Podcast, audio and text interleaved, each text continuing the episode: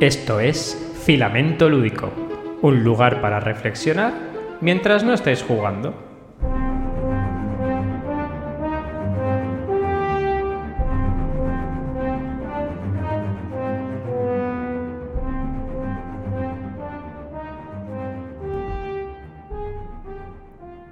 ¿Qué pasa, Jordi? Hola, Pepe. Ah, al final funciona todo, es que somos un prodigio de la tecnología. Bueno, nosotros no sé. Estamos aquí de, milagro. sí, sí, porque, había que hacer cupo en este planeta. Bueno, total. Bienvenidas y bienvenidos un, un día más, una semana más, un mes más, aunque probablemente no contabais con esto. Bienvenidas y bienvenidos a Filamento Lúdico, un buen lugar para reflexionar mientras no estáis jugando. Bienvenido, bien hallado, querido compañero Jordi del Metal. Pues igualmente, Pepe. ¿Qué tal? ¿Cómo han ido estos meses de espera? ¿Tanto, tanto tiempo pasado?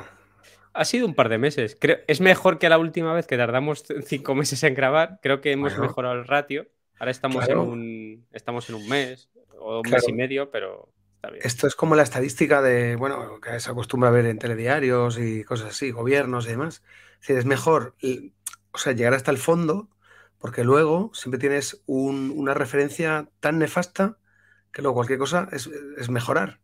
Si dices, hemos tardado meses, bueno, mejor que la última vez que tardamos cinco. Entonces, efectivamente. Lo único que si cada vez vamos tardando menos, es mejor. Malo. Porque entonces cada vez lo tenemos que hacer más seguidos y yo me hago. Bueno, hasta que lleguemos a un, breaking point de esos, y hasta ahí otra vez. Catacroker y tardamos X meses y, para arriba. Pues este, este, este capítulo, eh, previo a, estas fechas tan señaladas, creo que es bastante acertado y además no se me ha ocurrido a mí, sino que se le ha ocurrido a mi querido compañero y eh, inestimable amigo Jordi. ¿De qué vamos a hablar en este filamento lúdico, Jordi?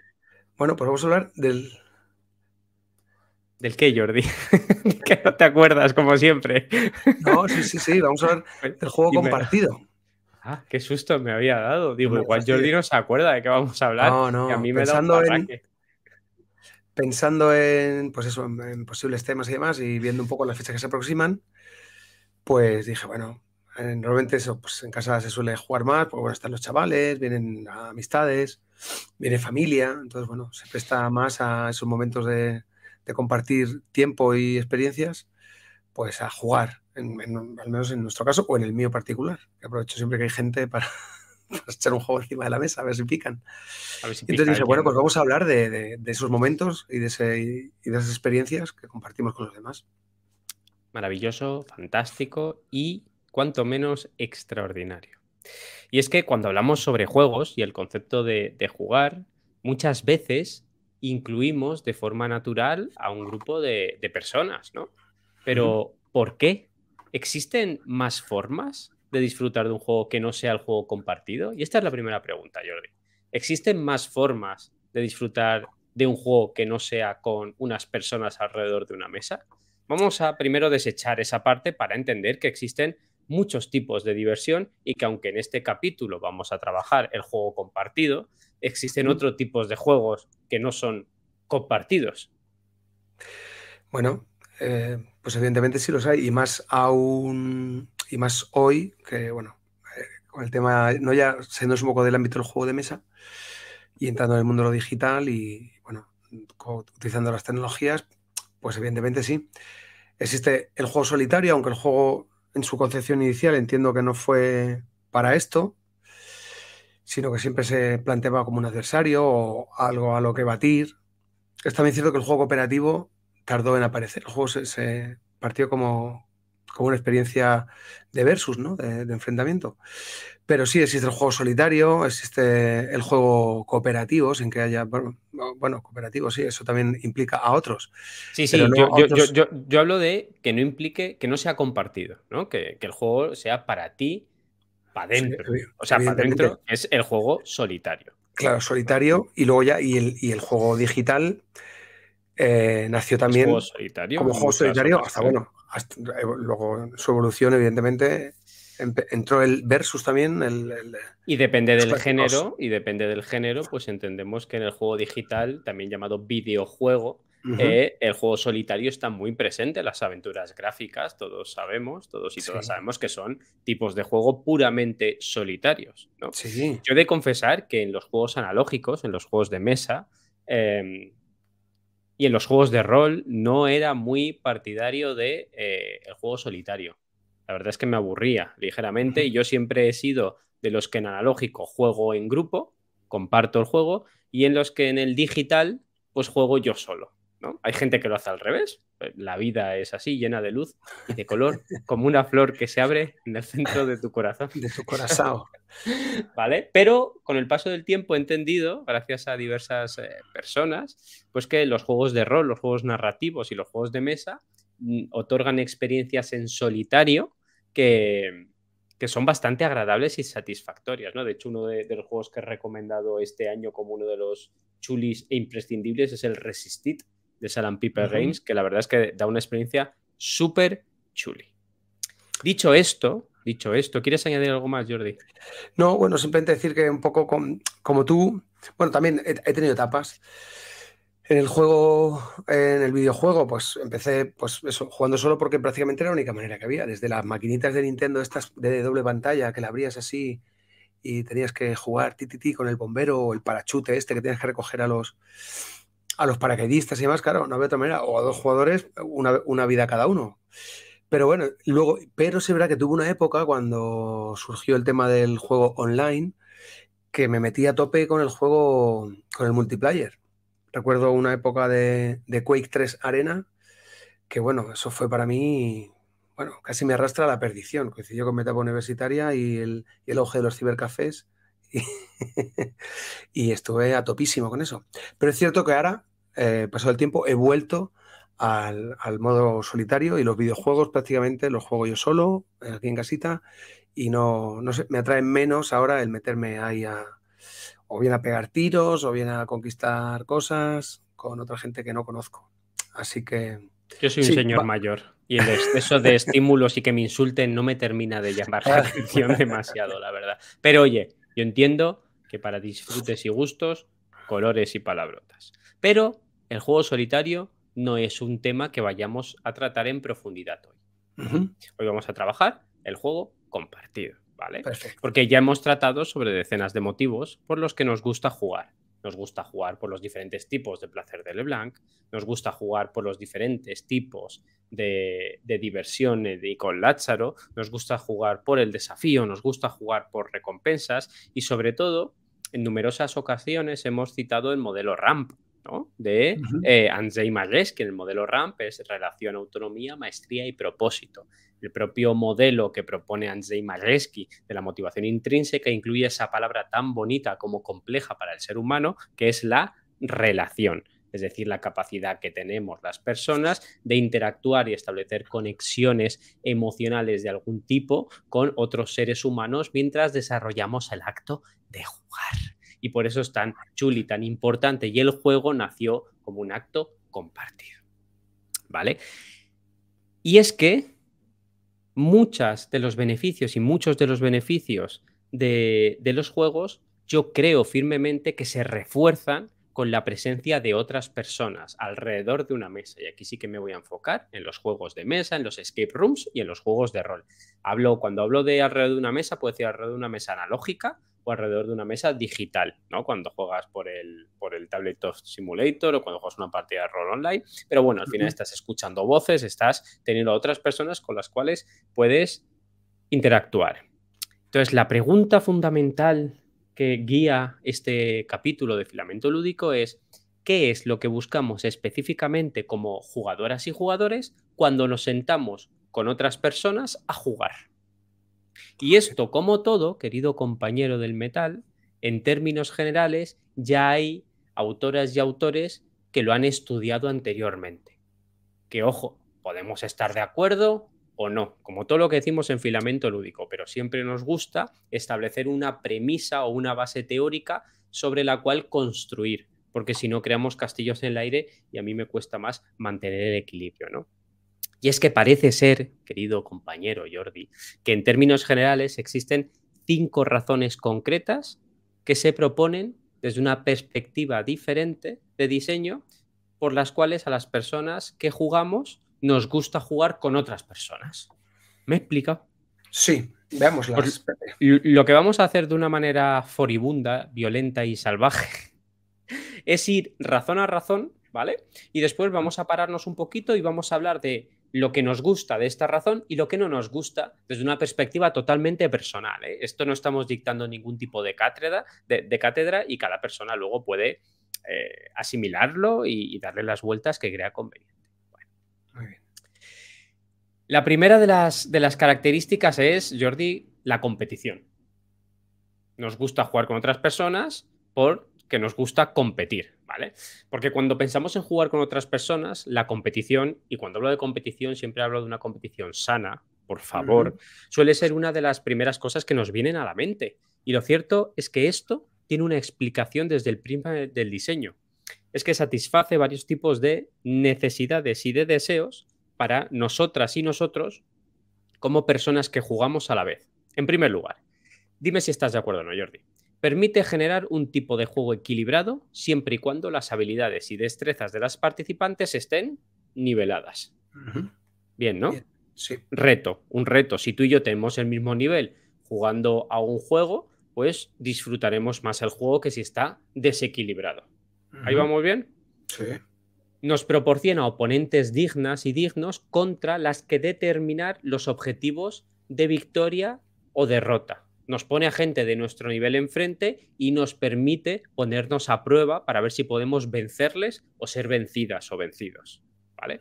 Nos ofrece problemas interesantes que resolver y esos problemas además son cambiantes en cuanto en tanto la partida se va desarrollando y no te enfrentas a una IA que tiene que ir aprendiendo, sino que te enfrentas a una mente alocada como la tuya que puede hacer jugadas que no te esperas. Satisface una necesidad interna y profunda de determinar nuestro nivel de habilidad en relación con alguien más en nuestro círculo social. Aquella pregunta de ¿yo seré mejor que Jordi jugando al Warhammer, al Unmatched, al Warchest, al Undaunted, a la Gramenauer, a un Eurogame? Yo sé que no soy mejor que tú, pero al resto de cosas, ¿podré ser yo mejor que Jordi? Bueno, al Warchest ya te digo yo que sí. Hay juegos que se nos dan mejor, otros que se nos dan peor, ¿vale? Y por último, nos permite, los juegos eh, nos permiten involucrar estrategias, elecciones y sobre todo psicología compleja. Todo es posible gracias a la inteligencia y la habilidad de nuestra contraria, ¿vale? Porque la inteligencia humana siempre es más retadora y mucho más dinámica que la inteligencia artificial. Este es el primer gran prisma que nos presentan diversos estudiosos y estudiosas de diseño, de la competición y por qué la competición eh, fomenta las interacciones entre personas y el juego compartido y sacia una serie de deseos internos de nosotras como personas que jugamos. ¿Qué opinas de esto, querido compañero Jordi? Sí, que es así. Está muy bien el matiz que has, que has apuntado de, no tomarlo como una actividad eh, que te enfrenta o que te mide siempre con un oponente. Y pongo por, pongo, por ejemplo, los Eurogames, aunque no, te gusten demasiado, pero es cierto, o al menos como yo lo interpreto, que básicamente es una prueba que asumimos varias personas a la vez y es dirimir quién consigue hacerlo mejor, pero no es una competición directa como puede ser alguno de los juegos que has enumerado. O sea, hay juegos de competición en el que sí tienes que derrotar al oponente y esa es la única afinidad que hay y hay que interpretarlo pues como eso. está, eso sí que es eh, competición directa. Sin embargo, luego hay otra competición que podemos, igual que hablamos de la interacción, pues podemos hablar de la competición indirecta, por así decirlo, ¿no? En el que te estás viendo con otros, pero el objetivo no es vencerlos a ellos, sino eh, intentar hacerlo de forma más óptima, ¿no? O mejor. A ver, por ejemplo, el objetivo el objetivo es vencer al otro. Otra cosa es que sin fastidiarle o sin incidir directamente en sus, en, sus estrategias. Yo creo que es la diferencia. Estoy de acuerdo con todo lo que dices, con todo, menos con lo último que dices. O sea, yo creo que en cualquier juego competitivo, sea un eh, solitario como un Eurogame, un Euro eh, o un juego de enfrentamiento temático y duro, que son los que me gustan a mí, en ambos tú lo que quieres es ganar, lo que pasa es que en uno incides directamente en las estrategias de tu contrincante mediante mecánicas que te ofrece el juego y puedes fastidiar, ¿no? Con la mecánica esta de toma eso, que es la traducción al castellano, ¿no? De fastidiate, te tiro una carta, tiro un dado, sale mejor. Y eso fastidia porque te estoy deconstruyendo tus castillos mentales que te habías creado. Y en los otros es simplemente una prueba individual de inteligencia para mostrar cuánto optimizamos nuestras estrategias en relación al resto sin que el resto invada nuestro espacio. Y luego aceptamos que somos eh, menos em, productivos, menos competentes o menos estructurados o estructuradas que nuestro compañero porque lo ha hecho mejor por sus propias capacidades o estrategias, no porque haya incidido directamente en el desarrollo de mi partida. Pero en ambos yo lo que pretendo es ganar, más o menos. Es verdad la ganancia sí que que lo estoy pensando y estoy rellenando eh, los huecos con palabras, es verdad que la ganancia en el segundo grupo queda un poco em, rebajada porque al final tú también disfrutas el viaje de establecer tu estrategia. eso, te iba a decir, que luego eh, a determinados niveles, por ejemplo, y te digo, por ejemplo, mi pareja, eh, salvo, o sea, no, es que ella, evidentemente ya, lo dijo el gran Reiner Nicia, ¿no? Cuando juegas el objetivo de ganar, pero lo importante no es ganar, sino que lo importante es tener el objetivo, lo que tú has dicho, ¿no? Es decir, el, proceso de construir eh, hasta llegar a, la victoria. Si la consigues bien, si no, no, pero por lo menos tenías ese, ese, ese camino a seguir, ¿no?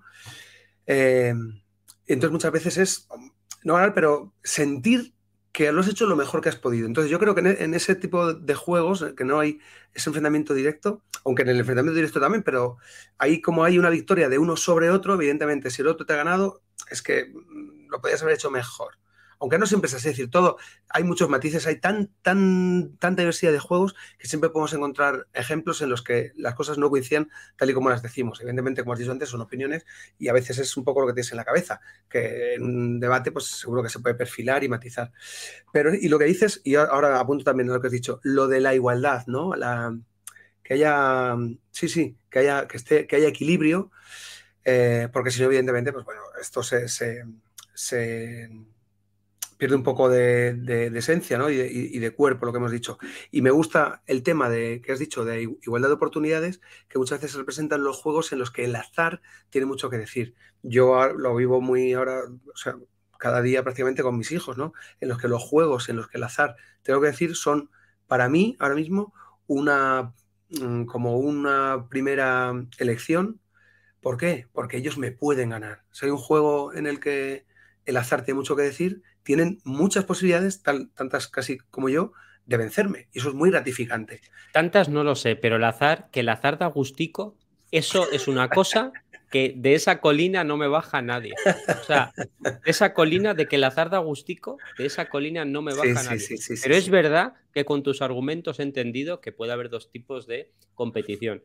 Además, esta competición creo que al hilo de los tipos de diversión de Nicole Lázaro, casa muy bien la competición más dura, más fiera con el hard fun, ¿no? De gente que choca para competir. ¿no? Exactamente. Y después hay otro tipo de competición subyacente, que es una competición más ligera, donde quizá yo creo que el azar puede estar presente, lo que no debe estar tan presente es la interacción entre jugadoras y jugadores. Yo creo que la interacción es lo que algunas personas rechazan y le gustan más los sudokus que es totalmente lícito. O sea, hablo eh, tú me entiendes cuando hablo de sudokus. O sea, hablo, de sudokus porque es bajar la cabeza, mirar tu tablero y echas Castilla para los castellanos. Vale, ahora las dos preguntas, Jordi, de la competición. Ya hemos profundizado un poquito, hemos visto que hay dos temas de competición. ¿Qué es lo que más te gusta, o lo que más toleras, o lo que más te agrada de la competición? esto lo voy a responder yo también, ¿eh? Lo que más me gusta de la competición. Sí. Ah. Son las dos preguntas que vamos a hacer. Lo que más te gusta de la competición y lo que menos te gusta, lo que menos toleras de la competición. Pues justo esto último que hemos dicho. Claro, dependiendo de... es, que enlazo con esto último que he dicho. Por ejemplo, cuando juego contigo, eh, que entiendo que somos como rivales mm, equilibrados, pues el azar, pues... Bueno, y luego hay que matizar mucho el azar. Tú y yo, es que tengo muchas conversaciones sobre esto. ¿Te acuerdas de la partida del 300? que lo vendí porque dije, si no lo juego yo lo mejor. Y a mí me gusta mucho ese juego. ¿En serio? Y fue, sí, sí, fue, porque fue, fueron, lo intentamos dos veces, el 300 tierra, mar y agua, o, no, no, no, no, lo estoy confundiendo. Mar y tierra, eh, ¿cómo es? mar y tierra. mar, y tierra. O sea, fue la segunda partida. Yo me río. Además, yo a Jordi, a Jordi y yo somos yo, yo le considero un muy buen amigo y somos muy amigos. Más que ya nos conocemos y Jordi a veces lo hace inconscientemente, pero se enfada. Pero no se enfada por perder, Jordi no se enfada porque pierda. Se enfada cuando hay una interacción directa que no tenía planificada y que además ni siquiera es estratégica mía, sino que sale por azar del destino, que sale y hace pum Y es como, ¿en serio? ¿Tenía todo esto pensado y me has sacado este evento o estos dados que no conocía yo y me has fastidiado? Y yo creo que ahí, es, yo creo que eso a ti no te gusta, ¿no? Que en la competición haya aleatoriedad o algo inesperado que te haga cambiar los planteamientos estratégicos que tú tenías. Me equivoco. Pero luego es verdad, Jordi, que sí que eres capaz de disfrutar, cuando hay dados, sí eres capaz de disfrutar de la experiencia, porque tú y yo hemos jugado a juegos de, enfrentamiento, a diversos juegos, y sí disfrutas de la experiencia. Sí, sí. Ahora tenemos aquí el, Dice Throne, por ejemplo, el último que ha entrado así. Sí, muy chulo. yo lo juego en inglés. Es chulísimo, me gusta mucho. Lo puedo jugar con los chavales. Hay una cierta estrategia, pero conmigo y conmigo. Y, conmigo también lo puedo jugar, que a mí me gusta mucho ese juego. Ya, ya, ya, claro. No, ahora cuando vuelvas lo jugaremos sin duda. Pero es, o sea, es que muchas veces alguien desde fuera eh, puede percibir mejor la pregunta que tú me has hecho, o sea, acabas de responder tú mejor de lo, que podría, de lo que podría haber hecho yo, porque lo detectas muy bien y, lo explicas fenomenal. Y es eso precisamente, o sea, no es ya al azar, sino los eventos incontrolables por mi parte. Es decir, pasa algo y digo, no me lo puedo creer. O sea, estoy construyendo algo, tengo, una, tengo un camino y de repente jugando al, no estoy, bueno, estoy diciendo que no, o sea, evidentemente me gustan menos, no estoy diciendo ni que sean malos juegos ni nada por el No, no, lo sé, lo sé. El, de, el de, ¿cómo se llama este? El de... El Watergate. El Watergate.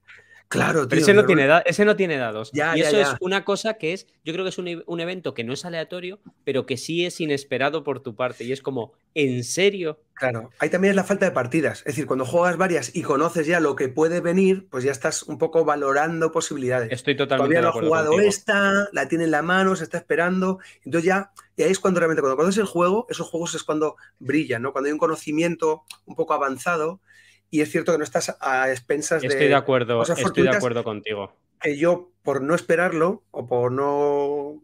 Pues surgen y digo, joder, esto no puede ser.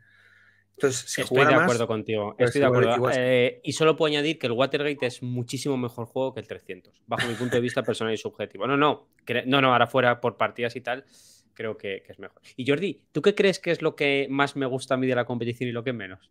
Vamos a hacerlo al revés. ¿Lo que más te gusta de la competición? Y lo que pues, menos. Pues, pues, fíjate, o sea, yo no creo que seas un tipo competitivo. De hecho, casi que el resultado, el devenir de la partida, casi es lo que a ti menos te interesa.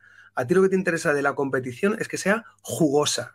Eso, es decir, efectivamente. Claro, es decir, que haya, en la partida que haya cosas que te vayan diciendo, ah, qué guay, ah, que no sé cuánto. y luego al final te da igual si ganas tú o si gano yo pero que en la partida haya habido eso, que ha habido roce, que, que salpique, que, que, eso es. Que haya fricción. A mí me gusta mucho la fricción. Y es verdad, yo estoy con Jordi, y yo dijo, yo, fíjate, y ahora vamos a ir al, segundo apartado. Igual este programa nos extendemos un poco más, pero bueno, al ser fechas señaladas, se nos perdona.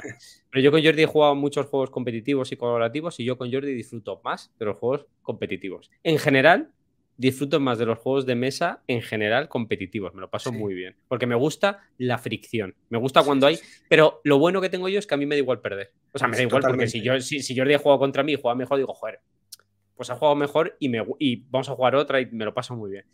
¿Y qué es lo que no me gusta de la competición? Pues supongo que es. Pues, lo, lo, hemos dicho, ¿eh? El, cálculo, el mirar, el agachar la cabeza y el no saber que te da igual lo que tengas delante. Tu estrategia, la lanzas y ya está. que... Detesto esa competición. No me gusta nada. O sea, me, eh, me, gustan mucho los tracks de puntos, están bien, pero tiene que haber fricción por esos puntos. No me vale hacer lo que yo quiera, que tú hagas lo que tú quieras y cada 10 minutos levantemos los dos la cabeza y contemos puntos. No puedo, tío. Yo tengo que estar nervioso por algo porque me puedas quitar un. Por eso mis eh, mecánicas favoritas en los juegos de mesa son las mayorías. Eh, a mí eso me encanta, tío. La gestión de mano me gusta mucho. Me gusta mucho. El movimiento por territorio me mola.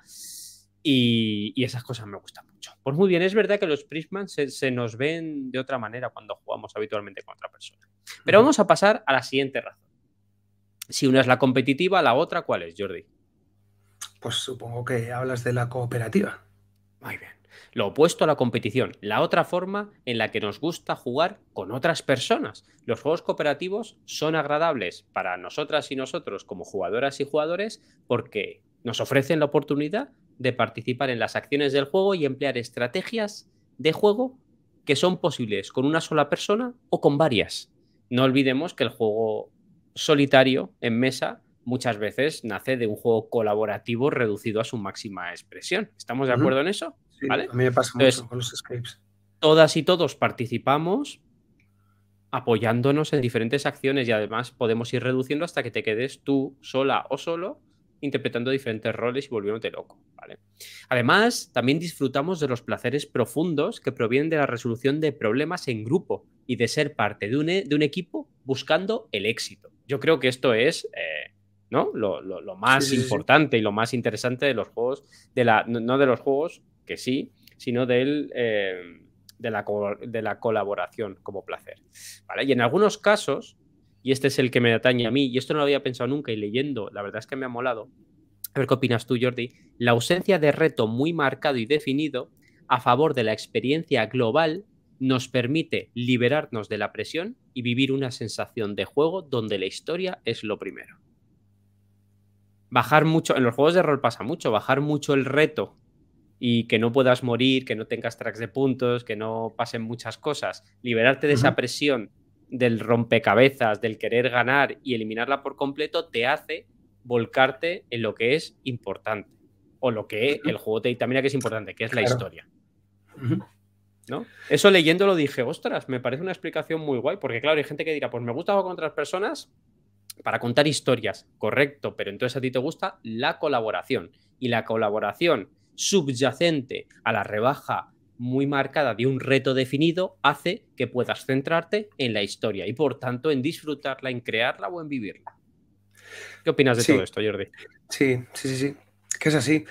Porque mm, muchas veces lo que tú dices, si el reto está muy definido y es eh, difícil llegar a él, al final los jugadores lo que básicamente no es que sea comúnmente colmena, pero es cierto que se trata de una, un intercambio de, cada uno ofrece la, posibilidad que él estima óptima, se debate y entre todos se decide cuál es la mejor. Entonces al final no deja de ser como una especie de brainstorming en el que tú das tu opinión, se decide cuál es la mejor vía de acción y se lleva a cabo.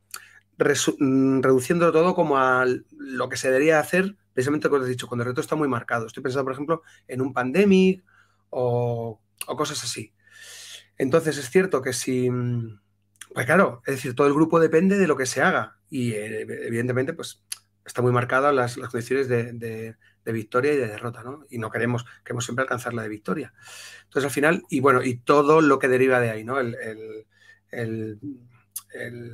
efecto líder y todo esto, ¿no? Que haya jugadores que tomen pocas decisiones porque no se ven hábiles o porque las desestimen y tal. Aunque siempre estipulan los reglamentos que el jugador en turno es el final que tiene la palabra, pues está claro que si ese grupo eh, llega a una decisión y la persona que está en turno, pues porque le da la gana o porque quiere que por alguna vez, que por una vez se haga lo que él decida, no lo lleva a cabo, pues es verdad que puede surgir fricciones y malos entendidos y, se disfrute menos porque el, el, objetivo en esa partida está muy marcado para conseguir la victoria. Sin embargo, tal y como tú has explicado, se reduce un poco todo, pues quizás sí tiene más cabida el tema de la cooperación, porque yo creo que hay más margen para la libertad, ¿no?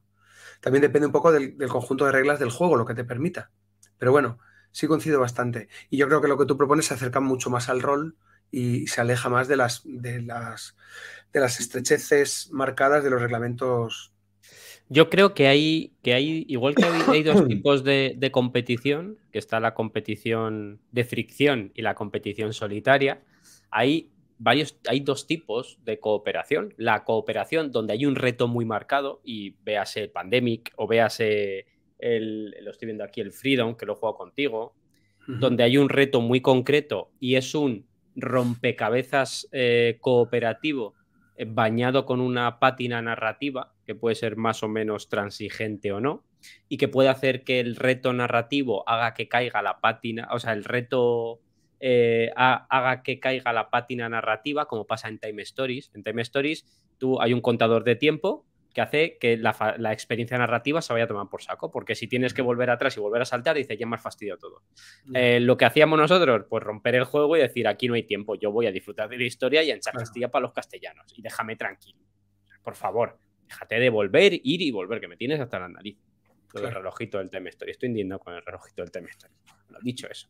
Y luego hay otra parte cooperativa donde el reto está muy difuminado. Y si hay un reto allí en el horizonte, pero está garabateado y esbozado, y lo que importa es disfrutar del camino y de la historia para llegar a ese reto que son pues, los juegos narrativos. No solo el rol, sino que hay juegos como el Días de Radio o el Quest Stories o diferentes tipos de juegos narrativos. No hablo del Dixit, el Dixit no es un juego narrativo, es un juego interpretativo, pero no es narrativo. O los juegos narrativos donde crear una historia entre todas las personas que juegan es el objetivo común.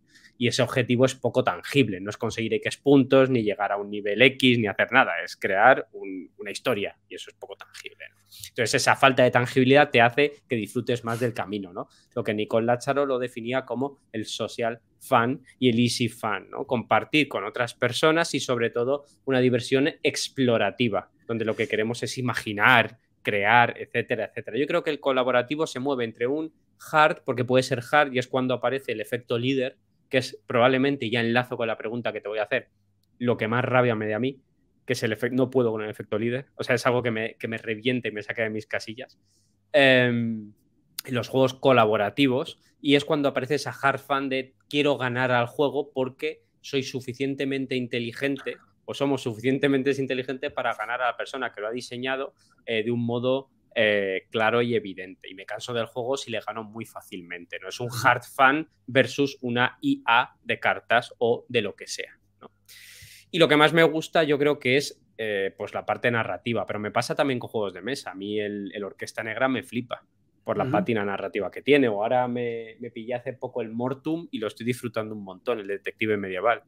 Y lo, lo, he disfrutado muchísimo los casos que he jugado y tal, y está muy guay, ¿no?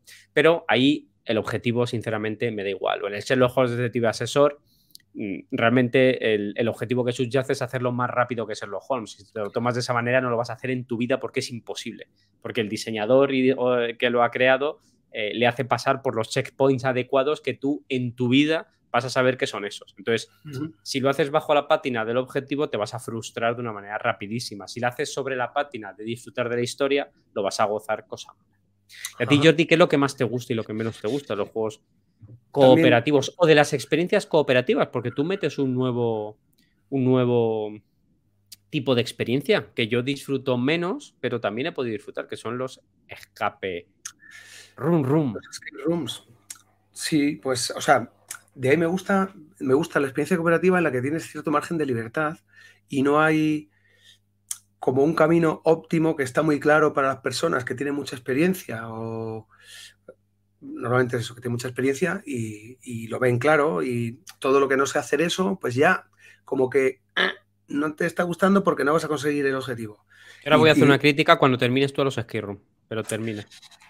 Y bueno, los escape room, bueno, pues hay como cierta libertad. Estoy mm, hablo del formato de, de, mesa, ¿no? El acercamiento a las experiencias de escape room a través de juego de mesa porque en Ski Room, pues eso, hay libertad para explorar, hay un espacio en el que tú te puedes mover y vas buscando cosas y las compartes más. Pero el juego de mesa es cierto que estamos todos ahí aportando cada uno lo que puede y está bien, ¿no? Porque es entretenido y hay una variedad también muy grande de juegos de, escape room, Hay algunos que se centran más en la resolución de puzzles, hay otros que en la parte de ambientación y de narrativa y construir una historia pues está más presente. Pero bueno, normalmente me gustan, aunque es cierto que esto también lo disfruto de forma personal, bueno, también porque tengo muchos y no tengo siempre el tiempo ni el grupo para poder jugarlos, pero de los juegos cooperativos me gustan, lo menos me gusta es igual que tú, el efecto líder, ¿vale? Y que haya alguien que sepa siempre lo que hay que hacer, porque evidentemente es lo mejor, pero esos juegos que tienen tan marcado el efecto líder, pues me gustan menos. Y me gustan más los que hay como más, un poco ahí coincido contigo, hay como más libertad. Mira, te pongo un ejemplo que ahora estoy jugando mucho también con los chavales, que se llama Crónicas de Abel, Crónicas de Abel o de Abel, o no sé cómo se pronuncia, Crónicas de Abel.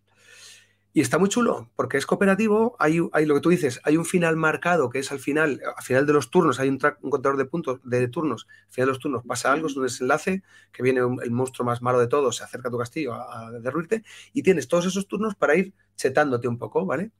Pero no hay una forma concreta de hacerlo, ni hay un, como una especie de, mm, de algoritmo o de, mm, árbol de decisiones en el que esta es la óptima, esta es la subóptima, si no puedo hacer esto, ¿sabes? Si vas ta, ta, ta, ta, sino que bueno, hay una fase de exploración, hay, hay parte de, incógnita en la que no sabes eh, cómo van a ser las cosas, hay decisiones personales, por ejemplo, con mis chavales, pues ellos quieren setarse, ¿sabes? Les da igual el resto, le igual a la defensa del castillo, ellos quieren coger las armas y mejorarlas, ir a tope y tirar muchos dados. Y digo, pero chicos, vamos a comprar una defensa para el castillo. No, entonces, bueno, ahí es cierto que cada uno puede asumir roles. Ah, en este caso, pues están como definidos. Ellos van a lo suyo y yo voy un poco mirando pues el bien común para que podamos hacerlo. Pero bueno, hay cierta libertad y no hay nunca algo em, como muy, muy claro que sea lo que hay que hacer. Y hay otros, por ejemplo, y ya tenemos el último ejemplo, que puede ser el, el eh, Burger Bros, que también hay esa parte de incógnita y descubrimiento, está muy bien. Y ves que te va a pillar el, el guardia de seguridad y dice, ¿qué hago? Y hay siempre alguien que dice, tira para adelante. Y que alguien en un grupo en el que estás eh, jugando te diga, tira para adelante, es genial, porque te está diciendo, es, y, yo creo que recoge un poco muy bien lo que se, lo que se puede transmitir. Es decir, estás en una situación de peligro en el que no sabes muy bien qué te va a ocurrir si pasas a la siguiente sala, si va a saltar una alarma, si va a ser peor o mejor, pero te la tienes que jugar. Y puede ser más conservador, puede ser más arriesgado, pero bueno, se, mm, se da esa circunstancia en la partida y la decisión muchas veces no está clara. Entonces, ahí tienes margen para hacer cosas y eso me gusta mucho. Los juegos en los que está todo como siempre hay algo muy óptimo, me gustan menos. A mí el Burger me parece un gran juego, me parece un rompecabezas bastante bien tematizado.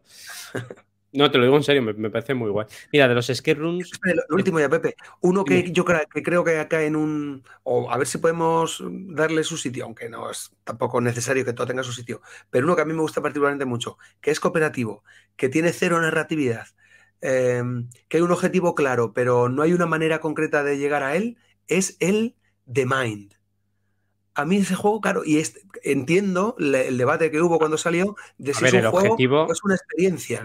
No, no, no. Es un juego, sí, lo, ya, ya, es un juego, y después el de Mind tiene un objetivo clarísimo. De hecho, de ahí emana el pique. Lo que pasa es que es verdad que de Mind hay cosas muy guapas, que es cómo elimina el efecto líder, que es omitiendo la, la dicción, la, la, oralidad. Cuando omites la oralidad es muy complicado el efecto líder. Yo creo que el de Mind yo lo encajaría dentro de un subgrupo que a mí me pone muy nervioso como el Magic Maze.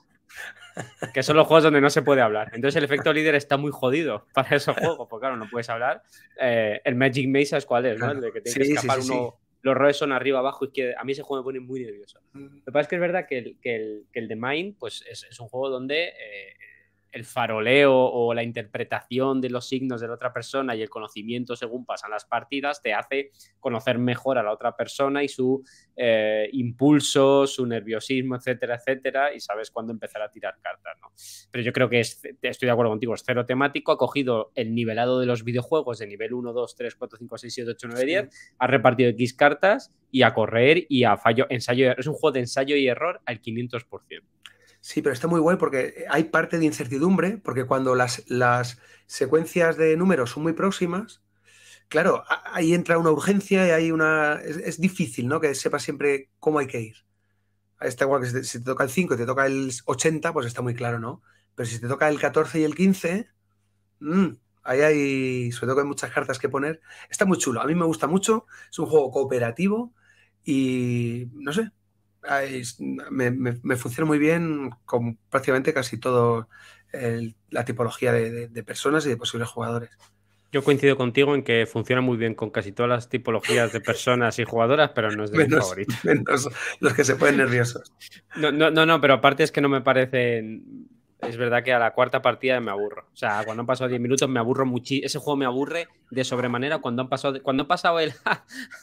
Nos conocemos todos. Es perfecto ya. O sea, quiero decir, ya está, ya está, esto ya terminado. Pero es verdad, es verdad que funciona muy bien. Yo la única crítica que tengo que hacer a los escape rooms de, de mesa es todo. O sea, es, por favor, si alguien hace un escape room de mesa que la narrativa la haga bien, eh, si no es mucha molestia. Y si pueden no repetir los enigmas 18 millones de veces, lo agradezco. Y si quieren cambiarlos, agradezco mucho que lo hagan a través de los componentes y no a través de una sobrecomplicación que luego nadie entiende. Y no voy a poner ejemplos, pero vamos. Mm, los últimos Room que he jugado han sido bastante reguleros. Dicho lo cual, vamos a pasar al tercer punto, de los cuales, porque a las personas que jugamos nos gusta jugar específicamente con otras personas. Y no es otro que puntos de encuentro. Nos gusta crear puntos de unión con nuestras personas más allegadas o incluso con nuestras personas no tan allegadas. Los juegos, como la comida, por poner un ejemplo más o menos evidente y reduccionista, nos ofrecen una razón conveniente para estar juntas, nos brindan una experiencia para compartir y nos permiten concentrarnos en algo de una forma horizontal, donde nadie está por encima de nadie, porque todas las personas que jugamos nos sometemos a las reglas del juego. Muchas son las amistades que se mantienen unidas por una o varias sesiones de juego, semanales, quincenales, mensuales o incluso anuales. ¿no? Por tanto, los puntos de unión son otra de los motivos claros por los que nos gusta jugar con otras personas. Y esto no te lo da el juego solitario, vamos a ser realistas. O sea, el, cuando tú te vas a unas jornadas de convivencia, cuando vas a unas jornadas de cualquier tipo, o cuando nos hemos conocido tú y yo, que nos hemos conocido a través de los juegos y que cada vez que, que voy al pueblo jugamos juntos, estamos, nos gusta jugar a mí contigo y a ti conmigo por ese punto de unión, porque aparte nos permite vernos con la excusa del juego. El juego es un medio, pero también es una excusa. ¿Tú qué opinas de, esta tercera regla? Bueno, pues que para mí es casi es poco va es como la, no la ley de mi vida, pero es decir, se ha convertido para mí en una forma muy muy personal, muy orgánica, muy integrada en, mi forma de mi modus vivendi, quiero decir, en el cómo, el cómo vivo el utilizar el juego como un factor de conexión con gente. No estoy hablando de a nivel profesional ni nada de eso, sino lo que tú dices. O sea, tengo mis, mis reuniones periódicas con personas que se han convertido en amigos, que empezamos jugando y ahora ya el juego se mantiene, pero ha, provocado pues mucho más. De hecho, hay veces que quedamos para jugar y si se tercia de una determinada manera, pues igual no se juega. Y charlamos por cosas que han sucedido. O de... Eso, eso justo es lo que a mí no me gusta del punto de encuentro que a veces creo que el juego está como mediador y nos sentimos forzadas o forzados a jugar cuando realmente no hace falta. ¿no? El rollo este de llevo el juego y ya que lo he traído, voy a ver si jugamos y voy a forzar un poquito la maquinaria. Yo creo que el juego es un muy buen punto de encuentro, pero igual que cuando quedamos y lo hacemos por comidas, pues no hace falta comer siempre, pues cuando creas una amistad o un grupo, a veces, como tú muy bien dices, no hace falta jugar siempre. No, hace, no es necesario. El juego al final se hace de, eh, por voluntad propia. O sea, por, una, por una voluntariedad que tú quieres hacerlo. Y que se convierta por algo obligatorio, a mí eso me, me causa un poco de, uff, be quiet. O sea, voy a, voy a verte y tengo que llevar un juego. Pues igual no. Igual el primer día pues nos tomamos un coffee with milk in de Plaza Mayor y ya está. Sí. Entonces eso es quizá lo que, lo que veo ahí, el forzar un poco las situaciones, eh, lo, veo complicated. Pero por lo demás, a mí me, lo de los puntos de encuentro, mira, eh, salió hace tiempo, no sé si lo leíste, en la voz de Galicia, que hace tiempo, hace un par de años o tres creo, que sacaron eh, a la luz, salieron a la luz más de 160 mm, treses en raya, que estaban tallados en piedra por todo, por todo Compostela. Y, determinaron del, del, periodo, creo que era el periodo barroco, hace tropocientos años, y determinó una, una, persona que había estudiado historia local, bueno, que estudiado historia y se especializaba en historia local, que era el lugar donde la plebe se reunía y pasaba el rato jugando al tres en raya. Y decía, ¿por qué la plebe? dice, porque la gente que tenía pasta, el clero y la nobleza, los juegos que tenían eran de madera tallada pero la plebe tenía que hacerlos en la calle. Entonces, en las partes antiguas me pareció súper representativo que em, fuera el punto de encuentro de la época donde la gente se reunía para pasar el rato y contaban historias, planificaban, etcétera, etcétera, etcétera. Y eso me parecía súper representativo. Y bastante guay, ¿por qué no decirlo? Sí, sí. Así que el punto de encuentro yo creo que es eh, una de las cosas más guays que tienen los juegos. Vamos a pasar a otra más y nos quedan dos y vamos llegando a la recta final. Conocer a otras personas. Que tiene que ver con el punto de encuentro, pero no es solo el punto de encuentro. Los juegos nos permiten hacer otra cosa que no podemos hacer de una forma tan sencilla como una conversación cenando en un restaurante, que es conocer a nuestros compañeros de mesa de una forma real y efectista. Bien, en una conversación escuchamos las opiniones de una compañera o compañero sobre lo que le gusta, lo que no le gusta, sus historias sobre la forma en que ella y otras personas se han comportado, etcétera, etcétera, y su día a día. Pero todas estas cosas se filtran a través de la concepción de esa persona, de lo que cree que queremos escuchar y de lo que ella ha percibido. ¿Estamos de acuerdo? Eso se llama modelo mental. Yo estoy contigo y yo quiero que, yo gustarte a ti y yo voy a pensar, Jordi, en cómo te hablo a ti, en el tono y todo, ¿no? Y aparte yo tengo mi percepción de cómo funciona todo, ¿vale? Pero sin embargo, cuando jugamos a un juego con ellas, vislumbramos algo más parecido a la pura verdad. Esto es una teoría que tiene Jessie Shell que a mí me gusta mucho. ¿Por qué? Porque observamos a esas personas resolviendo problemas. Las observamos tomando decisiones difíciles bajo estrés. Y es verdad, cuando hay temporizador, cuando hay puntaje, etcétera, etcétera podemos verlas tomando esas decisiones, pero de diversa índole, ¿vale? Desde algunas muy simples hasta otras tremendamente complejas. Además, jugando aprendemos en quién podemos confiar y en qué no podemos confiar. De ahí la manida frase que todo el mundo repite hasta la extenuación de puedes aprender más sobre una persona en una hora de juego que en un año de conversación.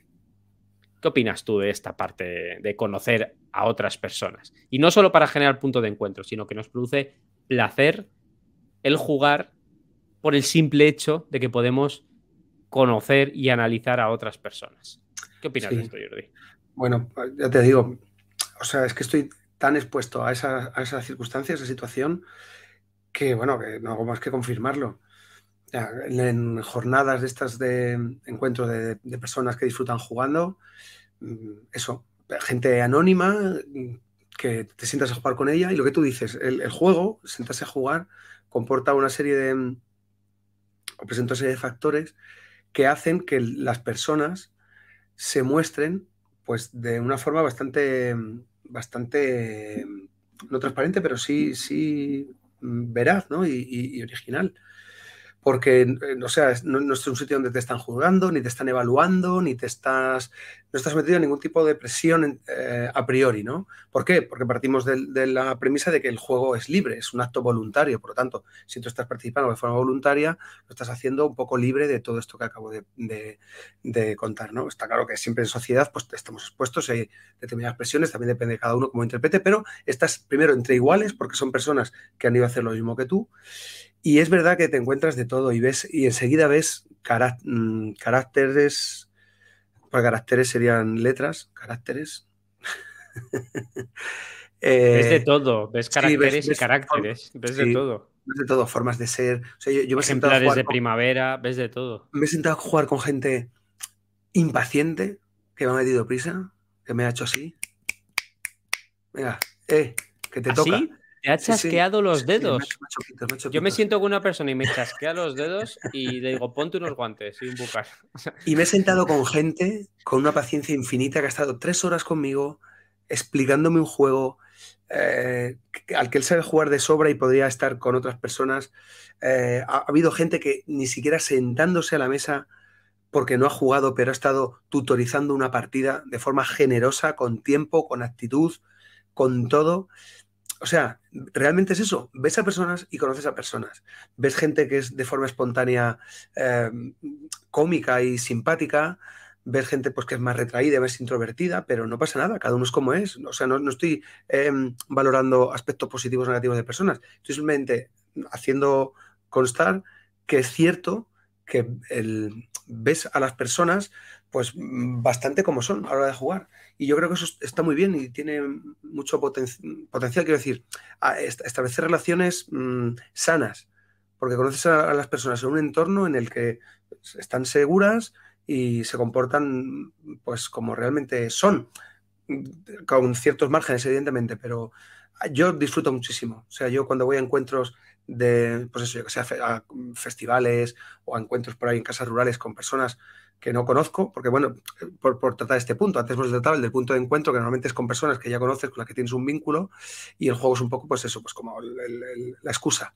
Pero estamos tratando eso, el conocer a personas sin previo. Es decir, has quedado con alguien con el que compartes una afición y ahí empieza un trato y un conocimiento. Y como tú bien has dicho, creo que es bastante sincero y, es muy sincero. yo, estoy de acuerdo y probablemente es de lo que menos me guste. Porque sí, sí, sí, sí, yo he conocido a mucha gente jugando y, el 98% han sido personas maravillosas. O sea, de hecho ahora pues el grupo de rol que, uno de los grupos de rol que más cariño tengo, aquí está Ana, que es de iniciados al rol, que juego con ellos eh, campañas y tal. Eh, los he conocido pues a través de jugando una partida. Pero lo peor es lo que tú dices el chasqueo. Que el problema es que tengo que aguantar lo que dure el juego con el chasqueo de dedos. Y se pueden producir, yo no sé si tú lo has vivido, pero es verdad que conociendo otras personas, yo porque ya estoy mayor, pero se pueden producir situaciones violentas. De decir, está claro que no hay nadie que esté cómodo. A mí me ha pasado, eso, yo te lo digo. de decir, está claro que en esta mesa que estamos todas las personas sentadas, no hay nadie que esté cómoda. Entonces, y nadie se quiere levantar por no hacer el feo y por no terminar el juego. Y estás en una situación de incomodidad que estás deseando que termine la partida y digas, mm, maldita sea, mm, ¿por qué no hay un, un este de mm, como la app de izquierda y derecha, de decir, me gusta, no me gusta, que no, no puedes hacer nada porque realmente el juego es lo que mejor te, te, te muestra con quién puedes jugar. Porque al final, mira, yo, yo he tenido, me he sentado con gente que sobre el papel debería casar conmigo que alucinas y no he sido capaz de mantener una partida bien con ellos, ni en temas, ni en nada. Y con otras personas, tú y yo tenemos gustos muy diferentes y yo cada vez que voy creo que hemos encontrado un espacio de juegos que nos lo pasamos de la hostia. Nos lo pasamos súper bien, disfrutamos y tú y yo tenemos concepciones lúdicas diferentes. O sea, concepción... Pero al final encontramos juegos que nos permiten que esas concepciones se unan entre sí y nos ofrezcan experiencias guays. Y tú me has hecho jugar a euros y yo disfruto los euros, unos más que otros. Tú sabes hasta dónde puedes llegar conmigo, yo sé hasta dónde puedo llegar contigo, con los euros y con es la. palabra de seguridad. euro, es la cerda. La tuya es la cerda. Te lo iba a decir. ¿Ves cómo me conoces? La, mía es la cerda. Tú dices la cerda y ya digo la cerda, Jordi. Y, estoy yendo demasiado lejos. Y, lo por la, ventana. No, pero, pero, es verdad que yo en casa de Jordi he jugado a muchos juegos y me lo he pasado muy bien. Y hemos sacado juegos que igual Jordi no hubiese jugado con más gente de enfrentamiento y tal. Y yo creo que los disfruta. El Super Fantasy, el Super Fantasy, Brawl, sí. Nos lo pasamos muy bien jugando, pero muy bien es muy bien, fue muy divertido. Yo jugué al Smartphone Inc., se llama el Smartphone Inc., y me lo pasé muy bien jugando ese juego. Y es un euro, puro y duro, ¿no? Y hemos jugado a muchos juegos, unos nos han gustado más, otros nos han gustado menos, pero hemos jugado a muchos juegos diferentes y me lo paso muy bien. Y yo cuando juego al rol es lo mismo. Hay grupos que teóricamente deberían encajar bien y no termino de encajar. Y otros grupos que naturalmente encajas. Porque los gustos en los juegos creo que no son importantes. Son importantes las personas. Y la gracia de los juegos es que aprendes a conocer a esas personas, aunque no tengan tus gustos. Con lo cual, jugar a juegos es la vida. ¿Y si esto no fuera un Totalmente. juego? ¿Y si fuera la vida? Totalmente, Pepe. O sea, a mí me ha pasado sentarme a jugar con personas a un juego que me chifla y haberlo pasado mal. Y sin embargo, haberme sentado a jugar a algo que ni fu ni fa y con personas que eran una maravilla. Entonces, eh, bueno, daría para otro, otro debate o otro programa, otro episodio, lo que fuera, que no es el tema de este, pero es cierto que, bueno, y lo, hemos tratado de forma tangencial, lo va a aparecer más veces, ¿no? Que, muchas veces eso, la experiencia de juego la dan no solamente el juego, sino el entorno y del que forman evidentemente parte las personas. Pero sí es verdad, o sea, a mí me, a mí me gusta mucho, me gusta mucho ir, a sitios y conocer a personas, aparte de juegos, ¿no? Vas a jugar, pero vas a jugar con personas. La social fan, la social fan. Si no, de, en la, de, esta y ya está. De Nicole Lázaro, ¿no? Jugar para compartir momentos con otras personas. Lo que nos lleva al último punto. Al final sí que lo vamos a hacer en tiempo, si es que somos una máquina. Que es después de la cooperación, después de la competición, después de los puntos de encuentro y después de conocer a otras personas, nos queda un último punto de el juego compartido. ¿Por qué nos gusta jugar con otras personas? Y el último punto es curioso. porque es para conocernos a nosotras mismas. Por sí solos los juegos nos permiten probar los límites de nuestras habilidades, eso está claro, descubrir lo que disfrutamos y aprender en qué queremos mejorar. Pero cuando estamos con otras personas podemos explorar cómo nos comportamos en situaciones sociales complejas. ¿Tenemos tendencia a dejar que nuestros amigos ganen cuando tienen un mal día o de aplastarlos incondicionalmente? ¿Con quién preferimos asociarnos y por qué? ¿Cómo nos sentimos cuando somos derrotados públicamente y cómo afrontamos eso? ¿En qué se diferencian nuestras estrategias de las demás personas que juegan y por qué? ¿A quién elegimos imitar o nos encontramos imitando dentro de un juego? Son algunas preguntas que eh, Jesse Sell hace en sus publicaciones y que a mí me flipa, que nos gusta jugar con otras personas para conocernos a nosotras mismas, porque es verdad que cuando jugamos en solitario nos cuesta o sea, no vemos, yo cuando he jugado en solitario, yo no me frustro, o sea, me cuesta concebir la frustración si no tengo una persona al lado que me dice, eh, Pepe, o se ríe o pasa cualquier cosa y no te das cuenta porque no tienes una persona de la que tengas feedback, ¿no? Entonces, esta última pata de esa mesa de cinco patas, que es el juego compartido y por qué nos gusta jugar específicamente con otras personas, me parece quizá la más interesante. Y además es que está plenamente vinculado con el Serious Fun, la diversión con un propósito que nos permite conocer el entorno que nos rodea y a nosotras mismas. ¿Qué opinas de esto, Jordi? Este programa es que es. O sea, este, este episodio me está encantando. porque es que son todo apreciaciones tan certeras y, o sea, cosas tan que realmente se pueden, o sea, se pueden comprobar.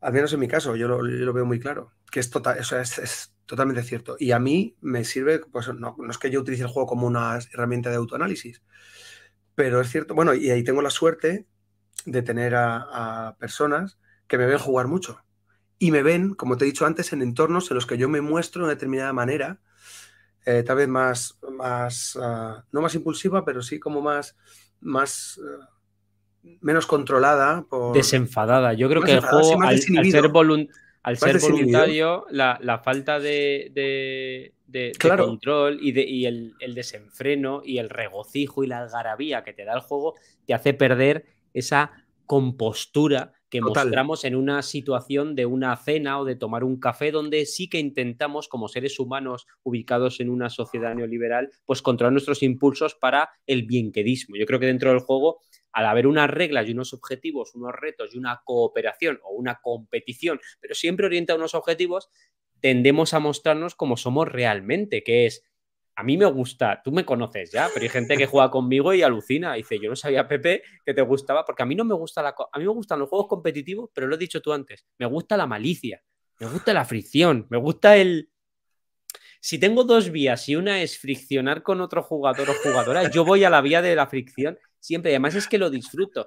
Para no utilizar esa vía tengo los juegos de rol, donde no hay fricción. O sea, no hay fricción por ganar puntos, tú me entiendes, ¿no? o sea, yo ahí juego a malmeter narrativamente, pero no tiene impacto en puntos. Pero a mí me gustan los juegos competitivos en los juegos de mesa. Me gusta conquistar tu territorio. Eh, me gusta, como decía Tonchu, ¿no? Una partida de Risk, un trivial, un parchís, conquistaré tu país. Montones de preguntas para ti. La referencia, la referencia musical de Pepe. Pero, ¿sabes cuál es? Mezclar tus sí, con las mías. Eh, pues esas cosas, a mí eso me gusta, me gusta mucho.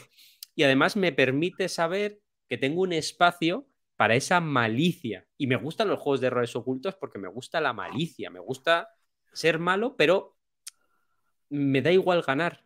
Y eso, tú dices, no es una herramienta de autoanálisis. Yo no pretendo que los juegos sean ninguna herramienta de nada, pero a mí me ayuda mucho a conocerme mucho a mí mismo. Y sobre todo a lo que se conoce Yesisel o Inma Marín como la actitud lúdica. El hecho de que a mí me da igual ganar en un juego o no, y es que me da igual ganar, tú lo has vivido conmigo, me da absolutamente lo mismo ganar. Si el viaje ha sido placentero, me da igual ganar. De hecho, no solo ganar, eso lo traslado a la vida, me da igual ser el primero. Yo tengo una teoría que se llama la teoría de la mediocridad, que nació cuando jugaba Warhammer y a Magic y ha crecido conmigo. Es, si puedes elegir, queda el cuarto, que ya está bien, te dan una, mm, un, diploma de honor y nadie se fija en ti y eres cuarto, que está perfecto. Y además, con siendo el cuarto incluso te puede ganar la vida, pero siendo el primero estás jodido porque el segundo te lo quiere quitar. Siendo la segunda, estás jodido porque quiere ser la primera. Y la tercera, cuidado que va pisando fuerte y va a pisar a las dos. Calla, calla, deja. Ancha es Castilla para los castellanos. A friccionar, a pasártelo bien, de cuarto a sexto, ahí estás bien, donde tienes el diploma de honor por participar y ya está. Además, la medalla no pesa, un diploma no te lo van a robar, nadie va a entrar a tu casa por un diploma. Una medalla de oro, sí. sí, verdad, claro. No, no, no. O ser subcampeón, que es mucho, es mucho mejor que campeón. Ya lo decían. Ser subcampeón, puede ser. Mira, subcampeón. O sea, es mucho mejor. Pero eso ya pasó cuando salió el subbúteo. Subbúteo era un juegazo.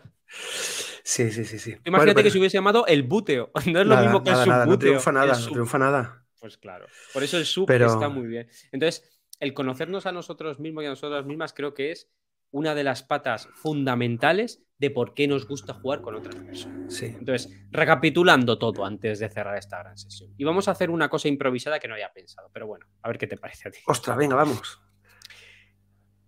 Nos gusta jugar con otras personas porque competimos con ellas, porque tenemos retos, porque medimos nuestras habilidades con las de otra persona, porque sabemos cuán buenos somos a nuestros juegos favoritos, ¿no? Eso está bien.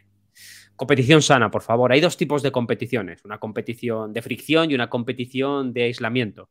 Una competición donde no interactuamos con otras personas y una competición donde sí, interactuamos con otras personas. Puede ser más o menos alta, pero hay dos tipos de competiciones. Cooperación nos gusta escuchar ideas de otras personas y colaborar con todas las personas que juegan para conseguir objetivos comunes. Esos objetivos pueden estar hiperdesarrollados y convertirse en una cooperación sobre un rompecabezas enorme y tematizado o pueden estar sumamente rebajadas y cooperamos para construir una historia de la cual disfrutar y dejarnos llevar puntos de encuentro. Nos encanta jugar con otras personas porque creamos conexiones y puntos de encuentro donde nos juntamos con ciertas personas que acaban siendo nuestras amigas y amigos en lugares específicos. ¿Y para qué jugamos? Para poder recordarlo después.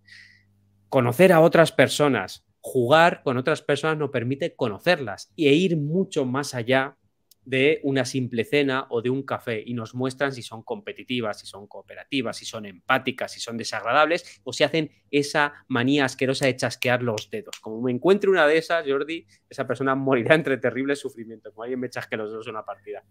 Y por último, para conocernos a nosotras y a nosotros mismos. Jugar con otras personas nos permite interactuar y nos permite saber cuáles son nuestros niveles de frustración, de amabilidad, de empatía, para con otras personas y nos permite mejorar también dentro de los propios juegos, pero también dentro de la vida.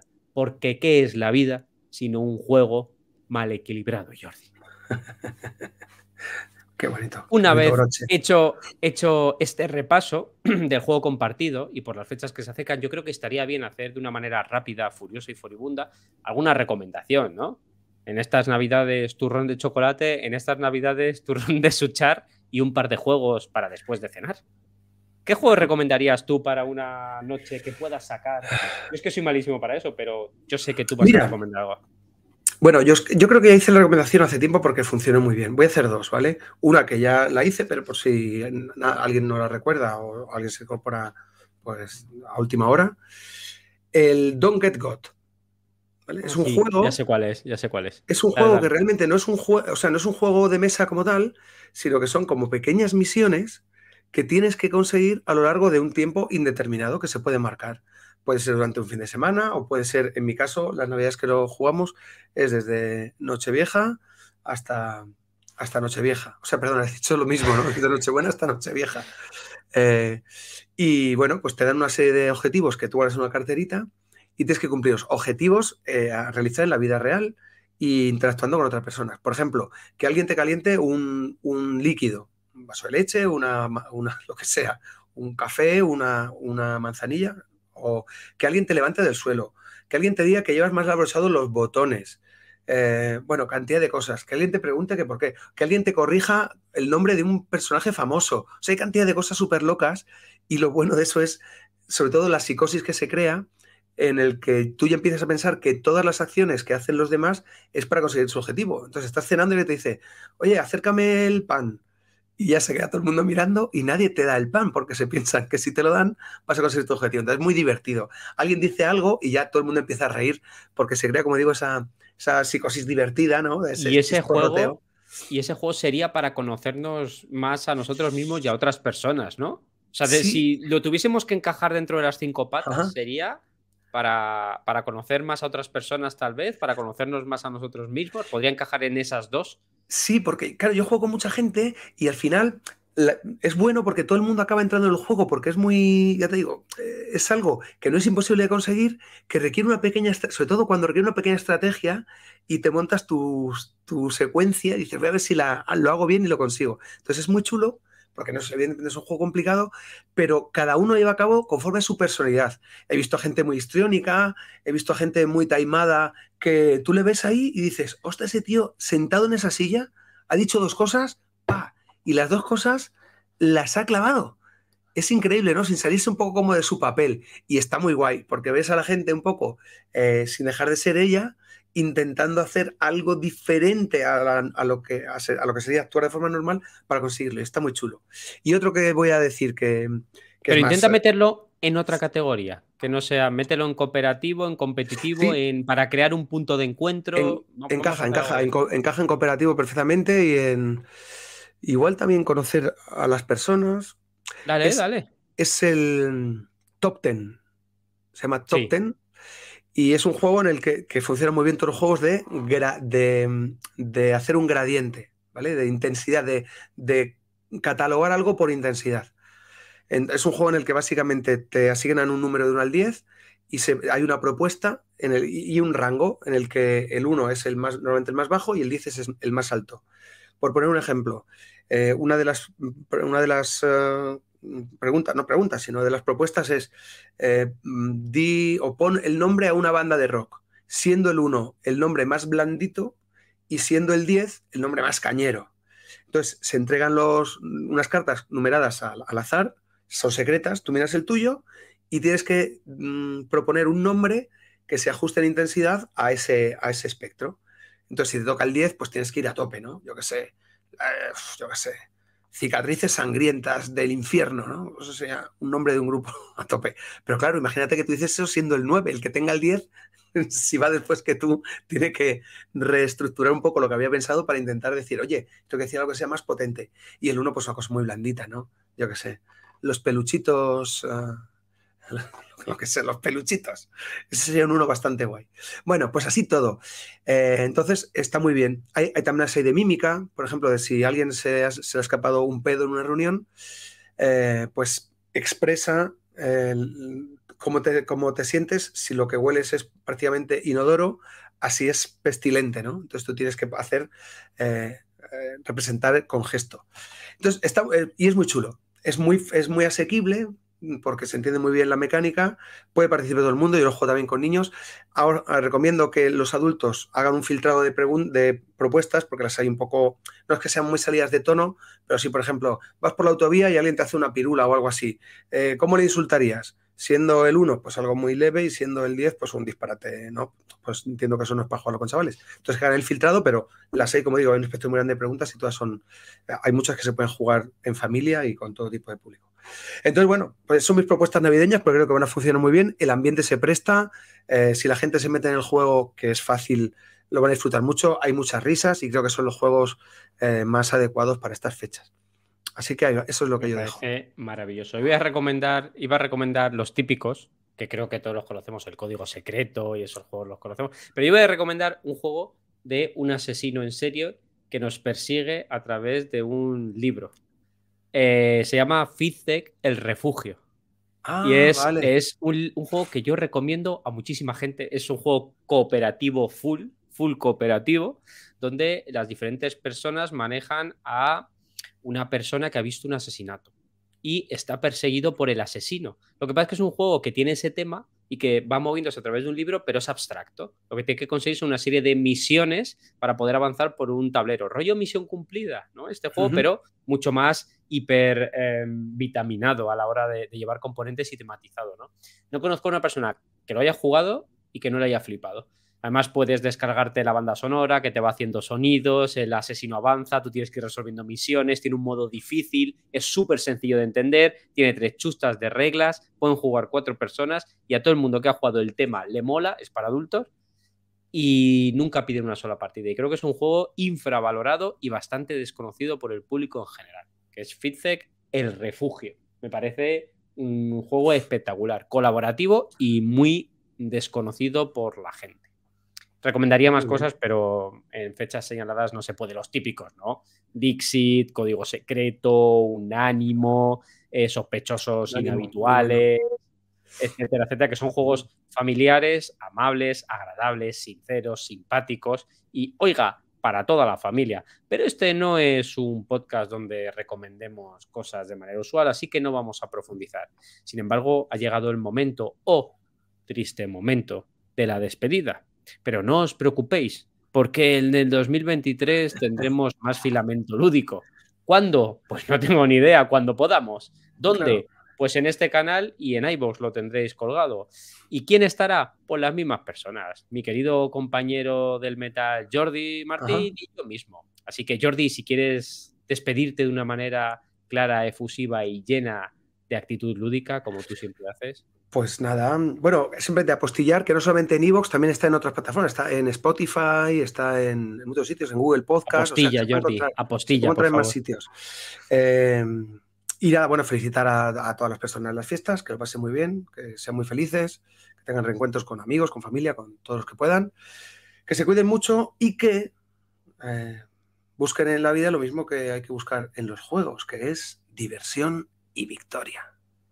Y muchísimas gracias a todas aquellas personas que han dedicado un tiempo de su vida en estas fechas tan bonitas y señaladas en escucharnos. Nos hace muchísima ilusión leer vuestros comentarios y cuando aparece una pequeña escucha en cualquiera de las plataformas que tenemos nos permite seguir relatando nuestras historias. Así que bienvenidas y bienvenidos a Filamento Lúdico, un buen lugar para comer turrón mientras no estés jugando. Feliz Navidad. Hasta luego. Cuidas mucho, adiós.